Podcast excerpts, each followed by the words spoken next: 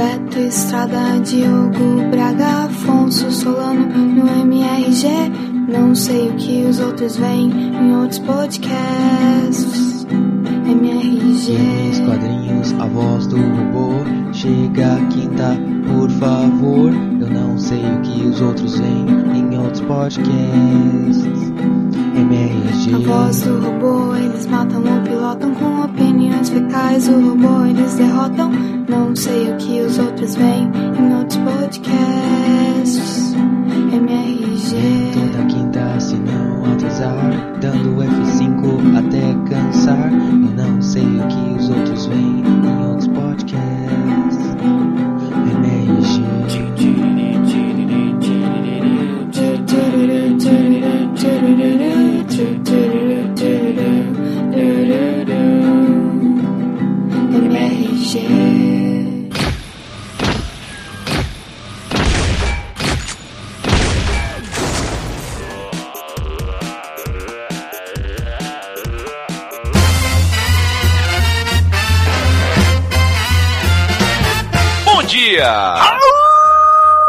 Boa noite. Estamos começando mais um Matando Robô Gigante. É, eu esperei o show, cara. Minha cabeça agora foi num outro lugar. É, caraca, e eu achei que tu tava certo e o Afonso tava errado. Não, na verdade eu que fiquei esperando o show, eu tô confundindo. Mas, episódio 259, meus amigos, e aqui. Não? é- Não, é 261. Ih, rapaz, tá difícil. tá difícil, tá difícil, mas então vamos lá, começa aí. Carnaval foi bom pra alguém, hein? Eu sou o Beto Estrada e estou aqui com. Afonso Lua Cheia Solano. E diretamente de Brasília. Diogo no Axé Braga. Sacanagem, só pra rimar com o Afonso. Tá bom. Meus queridos, o carnaval aconteceu. Não diga. Pois é, eu tentei evitar contato, mas é impossível, né? Uma vez que moramos no Rio de Janeiro. A alma do jogo tá no Rio de Janeiro. Tentou evitar porra nenhuma. Eu vi Afonso indo pra bloco. É, então, é isso que eu quero discutir aqui. Porque todo ano, vocês sabem que eu, eu, eu desprezo, né, essa, essa data. É, deixa eu falar uma coisa. Tu parece a mulherzinha chata. Todo ano chega no carnaval, você usa o MRG pra reclamar e falar como o carnaval é errado e ninguém enxerga que é uma festa ruim. É a mulher que reclama de que não quer dar bunda, sabe? You stay classy, San Diego. É, Só tipo quer anal, isso. só quer anal, só quer anal. É. aí, aí, cara, como vocês sabem, eu tento evitar, mas eu sempre sou dragado pelas obrigações, ou assim, às vezes ela- elas parecem sociais, né? Porque você vira o chato, você vira o reclamão e tal. E aí, esse ano, é, fui convencido que seria legal levar meu sobrinho Gohan pra passear num, num bloquinho de, de crianças e tal. E assim o levei. Mas na verdade, eu não sou o foco aqui. Eu queria saber exclusivamente do Diogo qual é o item de alegria carnavalesca favorito dos seus filhos, porque o Gohan ele ficou mesmerizado pelos confetes. Pois é, cara. Esse ano eu fiz uma análise sobre os confetes e, e foi horrível. Foi horrível, eu não queria ter feito isso, mas eu fiz. É, primeiro eu devo dizer que eu sou um adorador do carnaval. Aham. Eu acho que o carnaval é o aniversário da alegria. Bela frase. E, e cara, é, estávamos num baile de carnaval, num bailinho aqui perto. Em Brasília, eu, Brunão, tava o Change também, o Underline tava lá e tal. E o Bruno começou a pegar, como, como toda criança, né? Juntar aquele confete pisado num bolo e jogar pra cima. Só que o confete pisado tá ali há alguns dias. É tipo sucrilhos amassado.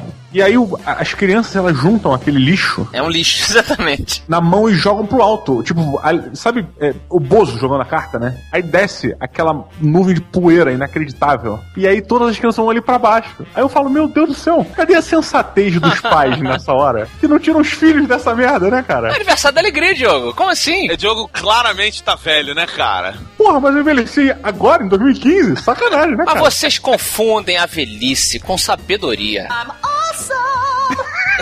É o que acontece, Diogo. Você olhou e você, caramba, é verdade. Olha que coisa imbecil. Eu tô jogando lixo pro alto. A minha criança está jogando lixo pro alto e deixando chover nela. E todo mundo acha que isso é excelente. Não, pra começar, né? Você vira pra ela e fala assim: meu filho, cate o confete do chão com as suas mãos nuas, joga pro alto. E depois vai comer o seu churros, sei lá, o seu salsichão. Cara, é, é muito. Pega uma doença e morra, né? Por favor, você que morreu de alguma doença no carnaval, comente aí embaixo. Ou do que você espera morrer, talvez.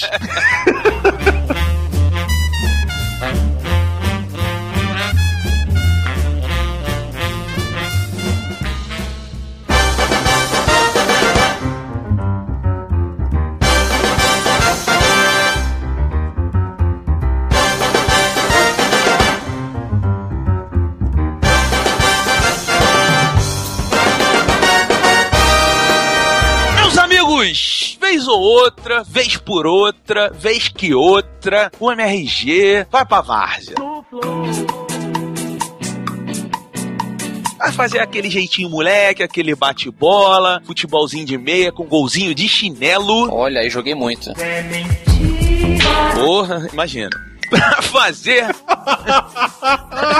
aqueles episódios, rapaz, que todo mundo ama. Por que não o pedinte pediu no dia de hoje, Afonso Solano? Olha aí, o Pedinte Pediu é aquele quadro em que recomendamos as coisas que estamos consumindo. Exatamente. E lembre-se, olha só, existe. Eu outro dia tava analisando a mitologia da MRG e a gente, sem querer, criou uma diferença muito tênue e muito pequena no Pedinte Pediu para o episódio de indicações. Vocês sabiam disso? Pra mim era a mesma coisa. Pois é, É, pra e- mim também era. Só que o que, que eu descobri? Quando a gente faz indicações, nós nos permitimos desindicar. Ah, é? No pedinte pediu é sempre uma dica legal, positiva. Caraca, Vai em parabéns. frente. Sério? Parabéns, Beto. Isso define um nerd pra mim.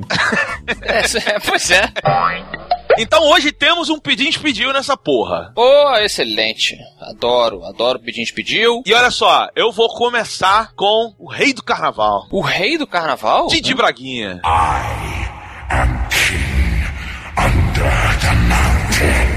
Ah, eu? Eu sou o rei do... Nossa. Não, na verdade, o Diogo é o príncipe. Você já viu o pai do Diogo, Afonso? Ele é o rei do carnaval. O pai, ele era, exatamente, tinha, tinha cetro e tudo. É, ele é o, o rei. Não, em todos os sentidos, ele é o rei do carnaval. Diogo Braga, o que, que você indica hoje pra quem está nos ouvindo? Cara, hoje eu vou vir com uma, uma dica de um filme de 2014 é, de super-heróis chamado Nightcrawler. Olha, puta que pariu. Uma piada específica, né? Nightcrawler, Diogo, o que, que é isso? Ele foi lançado aqui no Brasil no dia 18 de dezembro de 2014, o filme O Abutre, cara. Que, vou te dizer, Jake Gyllenhaal me conquistou. Olha Pô, mas só agora que ele te conquistou, ele já tá aí há muito tempo fazendo coisas boas. Pô, Beto, eu não, eu não me, eu não me, me reconheci, assim, eu não me simpa, não simpatizei muito com o Segredo da Montanha, como você. Entendi. É, nossa, o Beto, o Beto alugou essa fita diversas vezes. Porra, não parei de ver, não parei. Não parava de falar desse filme que se identificou com os personagens. Eu lembro. Mas uma olha, piada hétero e gay ao mesmo tempo. Eu esse falei fez que não uma me piada preconceituosa, porque esse filme é, antes de tudo, uma bela história de amor, tá bom? Eu chorei, cara, no, no Segredo da Montanha. Ah, mas não vi preconceito onde o Diogo falou, não. Ele tá só brincando. Tá brincando que você guardar a bunda ou comer. Well, obviously, Tá bom. Eu, eu tava brincando com o seu machismo.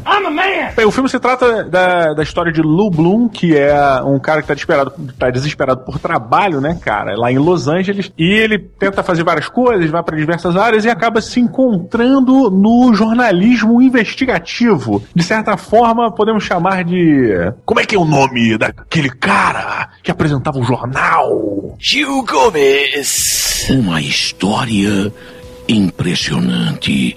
Impressionante sob todos os aspectos. E- Ele acaba se encontrando como cinegrafista de atrocidades, assim, né? Tipo Cidade Alerta. E o cara, ele vira, ele, ele se descobre nisso e, e ele usa toda, a, sei lá, a psicopatia ou sociopatia que ele tem co- como ser humano é, em prol dessa função dele, desse novo trabalho. E ele acaba, né, fazendo, passando alguns limites ou botando pra pessoa que está assistindo qual o limite do telejornalismo, vamos dizer assim. Então é, é um filme muito bacana, cara. Ô, Diogo, esse filme, inclusive, está disputando o Oscar de 2015, tá? Com o melhor roteiro original. É do Dan Gilroy, o roteiro dele. O Oscar já não acabou, gente? Não enquanto a gente ainda está gravando, Afonso Solano. Ah, olha aí. Mas vai então tá lá concorrendo. Concorrendo a roteiro original. Eu, eu tenho- Lembrando que o Dang Roy, cara, ele que é o diretor também do Abutre, ele que foi o cara que escreveu o Gigante de Aço, cara, com o Hugh Jackman. Hum, sim, sim. Filme divertido. Que merda. Ué, você não, ah, você não gosta, né? Não, Porra, merda? Tu achou merda? muito merda. Porra, Beto. Achou merda. Você achou Gigante de Aço um filme merda, é isso? É. Merda, achei um filme merda. Caralho. Est- Está aí o, o Roberto, é um mistério sempre, né? Caíram fadas aqui do meu lado.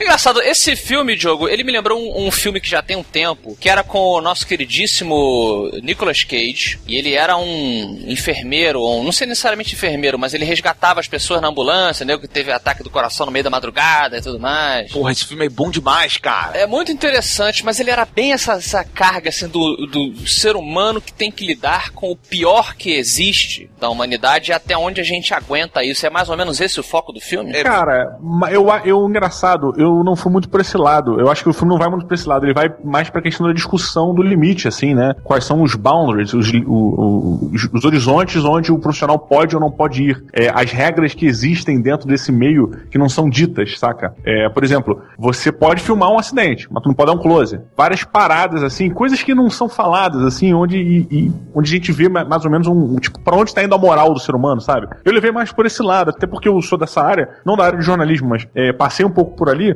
Então, eu, tipo, eram discussões que a gente tinha na sala de aula, sabe? É bacana é, ver isso no filme, essas paradas que a gente conversava e tal. E qual era a área mesmo, Diogo? Pô, comunicação, cara. Communication. E aí eu pergunto para, para o Beto, vamos fazer um ping-pong. Beto, você acha que você seria um bom jornalista de desgraças? Talvez, cara. Você acha que você tem o faro, Beto? Você tem o faro? Cara, eu- olha só, eu não acho que eu tenho faro. Eu não acho que eu. Mas sabe quem tem, né? O Rodrigo. Thiago. Você-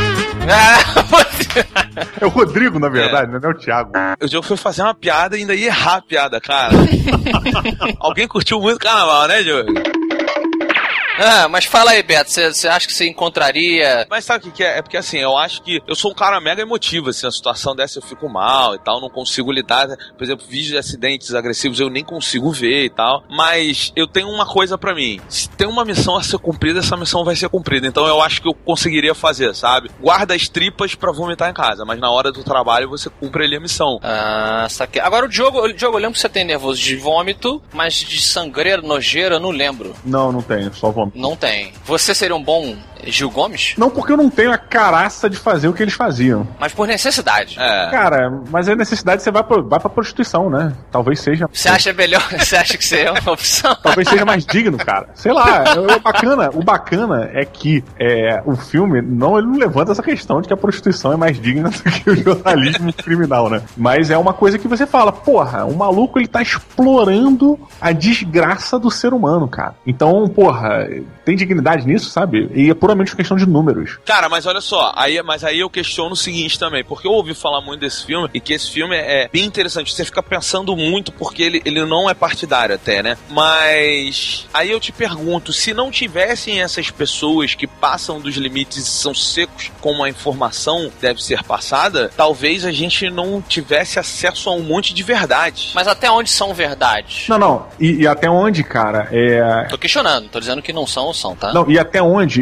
existem as pessoas que gravam por quererem dinheiro só, pelo lucro, e as pessoas que gravam como uma forma de, de trazer a verdade. Mas olha só, mas olha só. Porque, por exemplo, você tem, cara, é, essas guerras da Síria, por exemplo, acho que foi o maior marco, é, onde você tinha, as pessoas filmavam as paradas que aconteciam lá e disponibilizavam no, no YouTube, na internet. E era uma das únicas formas de- das pessoas saberem, do mundo saber o que estava acontecendo. É muito diferente de um Cidade Alerta, por exemplo. Eu tô usando Cidade Alerta como um exemplo, tá? Mas é, como desse tipo de, de, de, de, coisa que acontece, saca? É porque ele passa talvez do limite do investigativo para o exploratório. Tudo bem, mas aí também. Não são todos, né? É, não são todos, alguns são bem, bem importantes. Tem um filme também muito bom sobre uns fotógrafos que, que ficam em zonas de perigo e É o tal. negociador, né? Não, não, não. É um filme sobre. é, são os fotógrafos também e tal. E aí é, ele mostra a importância desses caras estarem lá. Mas tem o seguinte também: bota lá na capa do Globo.com uma tragédia e bota uma descoberta científica e vai ver o que tem mais clique. Aí é muito fácil você culpar É. o cara que tá trazendo a informação, mas você não se culpar por também ter muito mais interesse ne- nesse tipo de informação, sabe qual é? É, então, fica o debate aí. E o-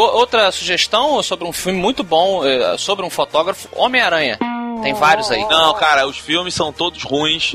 A história dele é boa, mas os filmes, acreditem, são ruins. E ainda digo mais, pra quem tá ouvindo, tem uma lenda aí de que o primeiro e o segundo filme que fizeram dele são bons, mas não é, não acredita. Caramba, Roberto, você tá escarrando na, Tô. na tigela que você se chafurdou. Porra nenhuma, tô falando que os filmes de Sam Raimi são uma merda e agora que o Homem-Aranha foi pra Marvel vai ficar legal. É isso que eu... Meu Deus do céu! Tá, muito bem, muito bem. Vamos para a próxima indicação antes que saia uma porradaria violenta aqui.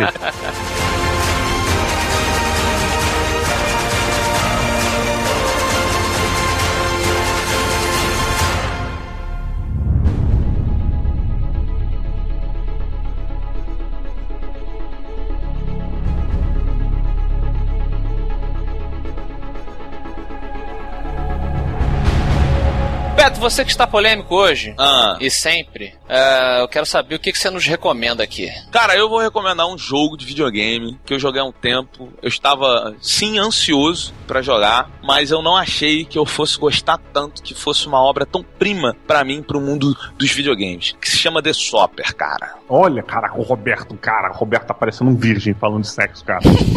Por quê? Só fala desse jogo, cara. Mas esse é o Roberto. O Roberto, quando ele gosta de alguma coisa, ele abraça, vira a vida dele, é o melhor jogo da vida, já feito, genial. Sou um cara dedicado, rapaz. Ele é dedicado. Fala aí, Beto, o trocador, né? Cara, é porque é o seguinte, era um jogo que eu queria muito, eu já tinha visto algumas coisas, achei legal, falei, pô, legal, mas quando eu joguei, eu vi que é um jogo, cara, o jogo é muito bom, é um jogo de puzzle, né? Ele é um é um side scrolling de puzzle e cara, ele vai, ele tem a, a mecânica é a seguinte, você tem uma máquina de tiro, que é o The Swapper, que ela faz quatro cópias suas, limite de quatro. Então, você tem que resolver todos os puzzles criando essas cópias. E aí você tem umas plataformas, você bota as cópias em cima da plataforma, então você tem que resolver puzzles.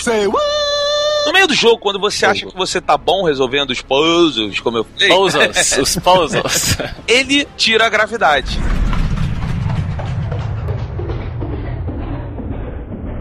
É, meu garoto. Então ele já adiciona um elemento novo. E aí quando você acha que tá bom, tá tranquilo de novo, ele adiciona um novo elemento que são umas luzes, que algumas cortam o poder do swapper, algumas não deixam você trocar com essa cópia, porque você pode trocar, controlar as cópias, né? Uhum. Então, cara, ele é um jogo de puzzle muito bom. Só que o grande lance pra mim, que faz o jogo ficar fenomenal, é o fato de que ele tem um final ficção científica do caralho, muito Asimov, assim. É, ele é todo é, uma, uma grande homenagem aos grandes clássicos de ficção científica, antigos e novos até. Mas o próprio visual dele é aquele sci-fi retrô. Segredo do Abismo. Também. Mas o Segredo da Abismo é mais. Eu achei que você fosse no Event Horizon. Não, Event Horizon eu não acho que é tão assim. Então, assim como? Então, eu acho que o The Swapper ele tem a questão tipo, do roupão, ele tem a questão da, do, do mistério, da coisa que você não tá vendo, não daquele terror imediato, saca? É. Entendi, entendi, entendi. É, o The Swap, e tem uma parada que é assim, é, ele é, todo ele sim baseado em obras de ficção científica, só que quando chega no final, a história daquele lugar que você está, ela começa a se desenvolver muito mais rápido pra terminar. E aí, cara, vira um, um- é, um- é muita ficção científica, são conflitos de quem é o ser humano, por que, que o ser humano tá aqui, sabe? É, é, esse swapper, né, eles justificam no jogo que é uma, é uma que troca sua alma, né? Manda sua alma pra uma cópia. E aí ele fica falando, uai, mas se é a sua alma que tá lá, não é uma cópia, é você. A cópia é o, que- é o corpo que acabou de perder a alma. Então ele começa a questionar. Caralho, que foda. Pois é. O bom, o bom sci-fi é esse, né? Por isso que ele fez, ele chamou tanta atenção assim. Ele é super, ele é super, ele é simples. E aí que tá o, o, o segredo. Ele, ele, à primeira vista ele realmente parece só um joguinho de puzzle, mas a cada palavrinha, os textos são muito sucintos, né? As frases muito bem pensadas, o conceito de o que é uma inteligência entre aspas alienígena. É, é- é, cara, do caralho mesmo, Beto. Bem, bem lembrado. Esse, esse jogo é impressionante. Você é, é um jogo barato, né? Você pode comprar na, aí na PSN, na live. Tava de graça, não tava? Tava de graça, Tava de graça mês passado. É. mas não tá mais, né? Então você vai ter que comprar. Dançou. Mas é um jogo que vale a pena. Ele, tu vai gastar, cara, no máximo 30 reais nele e ele vale esse dinheiro. Ele é um jogo que não é pequeno, é um jogo que você realmente instiga por ele, vale muito a pena. Fica a dica aí pra quem está nos ouvindo. E eu, por exemplo, que sou um exemplo do burro com puzzles, eu não tenho paciência, né? Não, não, não tenho a mente preparada pra puzzles. Ô, Diogo, o, o Afonso me ligou. Ele falou assim: Pô, moleque, deu uma jogadinha lá naquele The Swapper que tu tá jogando. Tem que ser meio autista pra jogar, né, cara? Mas tem, e é isso que é legal, assim. Eu, não achei, eu que não, não sou amante dos puzzles hiper complexos, eu me diverti muito. Ele realmente faz você aos poucos raciocinar como quatro pessoas. E isso é sempre bom para um, enfim, pra, pra, sua, pra sua evolução mental, cognição. Isso, além de uma excelente história, depois que eu terminei, você realmente está em outro estado de raciocínio. Isso me fez lembrar muito o Super Time Force, né, cara? Também, eu só joguei um pouquinho. Você também tem que gerenciar é, três ou quatro, se não me engano, são três personagens com habilidades diferentes ao mesmo tempo. Exato. Então é muito bom. É, e todos eles são extensão do Lost Vikings, cara. Caramba, olha aí, é, boa, boa. E cuidado ao escrever swap na internet ou swapper, cuidado, ligue seu filtro aí do Google.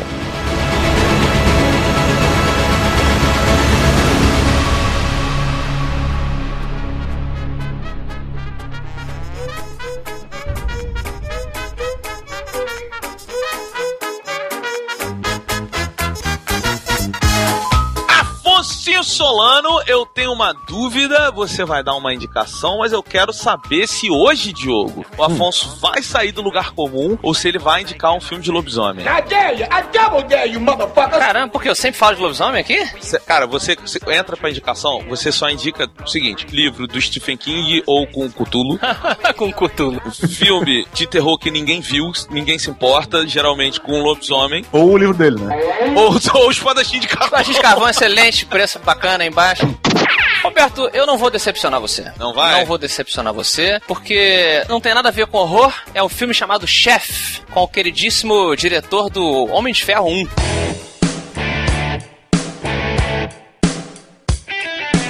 Olha, assim, John Favreau. Isso, John Favreau. Ninguém, ninguém sabe direito como é que fala o nome dele. Favreau. Fala também, Diogo. Eu, eu não arrisco. Não.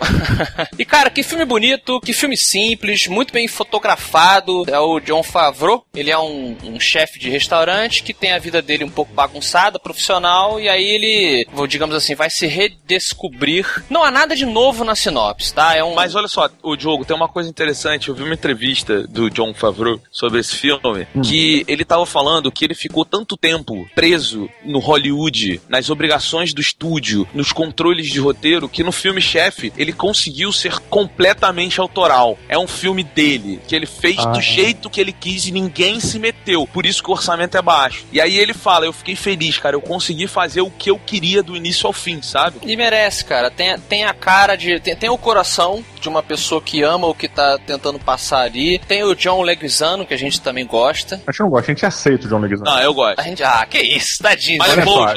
Bolja, desculpa. Todo mundo é simpatizante dele porque ele era o Luigi. Não, né?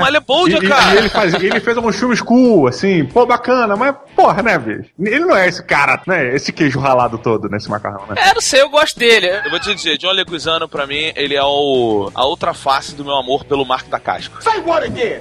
Porra, não, peraí. Vai tomar no Porra, cu. cara. Vai comparar John Leguizano com, com Mark da Cascos. Pra mim, eles são irmãos. Um deu certo, o outro não, tá ligado? Caraca, que vacilo. Bom, e o bacana é que, é, é, já que falamos outro dia do, do Birdman, é, o chefe faz também uma crítica à crítica muito bem feita, muito de dentro, sabe? É, é o, é o fazedor de filmes, é o fazedor de conteúdo botando o, o, o cara que vai lá e, e, como ele diz, vomita meia dúzia de palavras ali, achando que contribui em alguma coisa, achando que tem o poder de, de controlar a obra que saiu do peito de outra pessoa, de uma forma que o Birdman também falou um pouquinho, sabe? Sobre o crítico e tal. Tem uma dúvida. Eu não vi o chefe. E aí que você tava falando dessa, dessa discussão toda e tal, não basta eu ver Ratatouille ou o chefe me diz alguma coisa a mais? I have you now. Cara, diz a mais.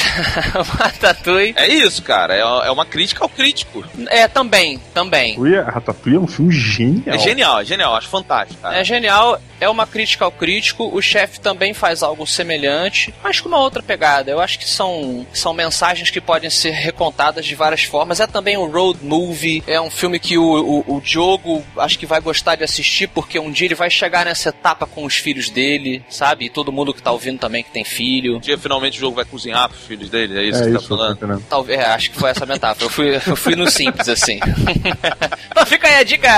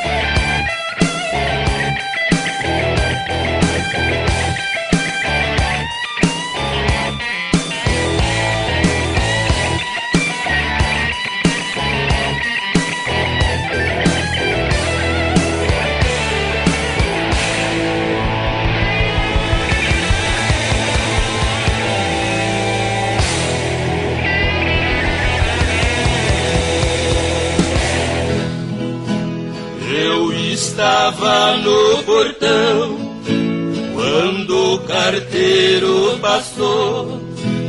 Girou da correspondência uma carta e me entregou.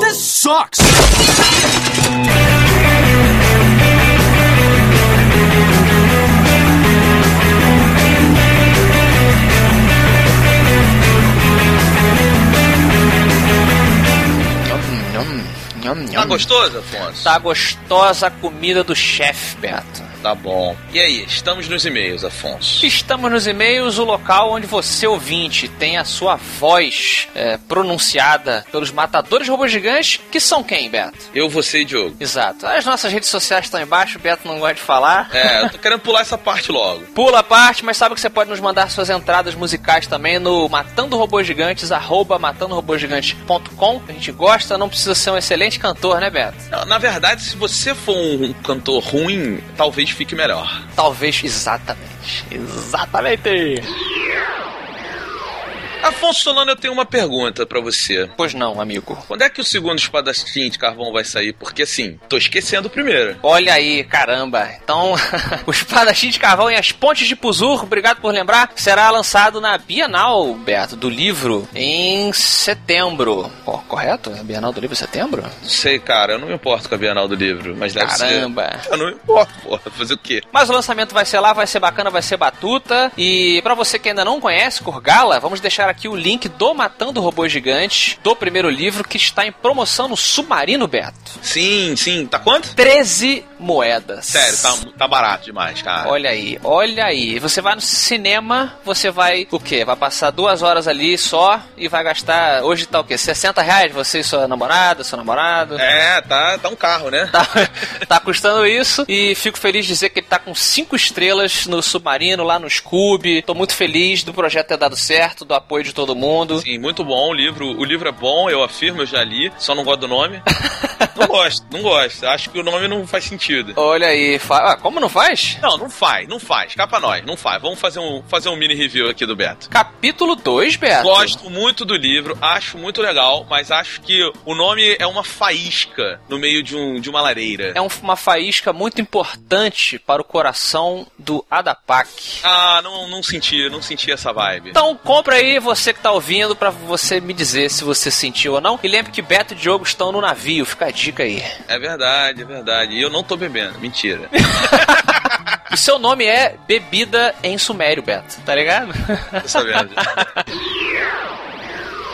Afonso Solano, temos um e-mail muito legal. Um e-mail muito legal. O MRG, ele. aí Pode parecer que não, mas a gente sempre tenta fazer coisas diferentes e novas. É. A gente demora um pouco porque a gente quer ter uma produção decente. E aí, a gente pensou, né? Porra, as entrevistas da BGS, todo mundo gostou pra caramba, todo mundo falou bem. Vamos, vamos arriscar uma entrevista? Olha aí, olha aí. E o Beto colocou o seu boné de entrevistador. Pois é, e entramos em contato com o nosso queridíssimo Fernando Seco, que é um brasileiro, torcedor do Figueirense, como ele mesmo diz no vídeo. E programador de Dragon Age Inquisition. Pois é, que mora lá no Canadá e trabalha no Dragon Age. E olha só, já tô sabendo que ele tá trabalhando em outra série fodida, mas eu não posso falar. Aí, cara, e aí a gente trocou uma ideia lá com ele, fez uma entrevista sobre o processo de produção do Dragon Age. Eu, eu, eu vou fazer uma crítica à minha, à, à minha pessoa, Afonso. É bom nos criticarmos sempre. É, porque eu tenho que ser um pouco menos apaixonado. Porque eu- Dragon Age, pô, conquistou meu coração. É verdade, você gostou muito. É entrevista de amor, né, cara? É, foi... Mas aí o MRG é isso. Nós não somos jornalistas, nós somos é, amantes das obras que a gente fala e eu acho que ficou evidente o seu carinho com o Fernando Seco, que se empenhou bastante nesse jogo. E a entrevista está no Matando Robô Gigante Show dessa semana, tá aí embaixo pra você clicar play e averiguar. E o Pablo Henrique nos mandou um recado sobre isso, Berto. Ah, é? Então diz aí, o que, que ele falou? Sei que os e-mails geralmente são sobre o podcast, porém nesta bela terça-feira o meu amado MRG Show me motivou a agradecê-los por essa inovação e ajudinha. Vamos ver. Como de costume, meu almoço de terças segundas-feiras é acompanhado de vosso programa. Porém, hoje fui surpreendido por uma entrevista inesperada com o grande Fernando Seco. Homem esse que é uma de minhas inspirações,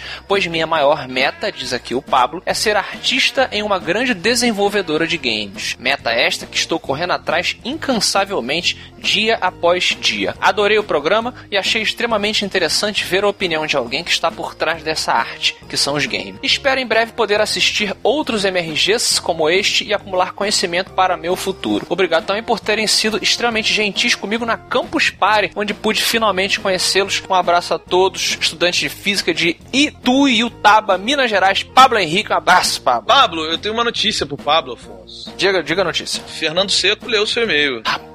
É, recebeu o e-mail, mandei pra ele, mandei pra ele, leu, gostou muito, ficou muito agradecido. Então, cara, eu, eu é que agradeço, na verdade. As pessoas gostaram da entrevista, eu espero fazer outras, espero ter outras oportunidades, mas isso depende de quem acompanha o MRG, não só da gente, certo, Afonso? Certíssimo, você que gosta do Matando Robô Gigante, seja o podcast, seja o videocast, qualquer coisa que a gente faça, recomende para seus amigos, espalhe a palavra da resistência anti-robotização. Isso, e eu vou dar a pérola de hoje, Afonso. E ela é? A pérola de hoje é que I win. Eu venci. Você venceu? Venci porque já passou, não adianta voltar atrás, mas o F5 foi esquecido no dia de hoje. Filha da puta! Eu venci, mano! Ah, até semana que vem!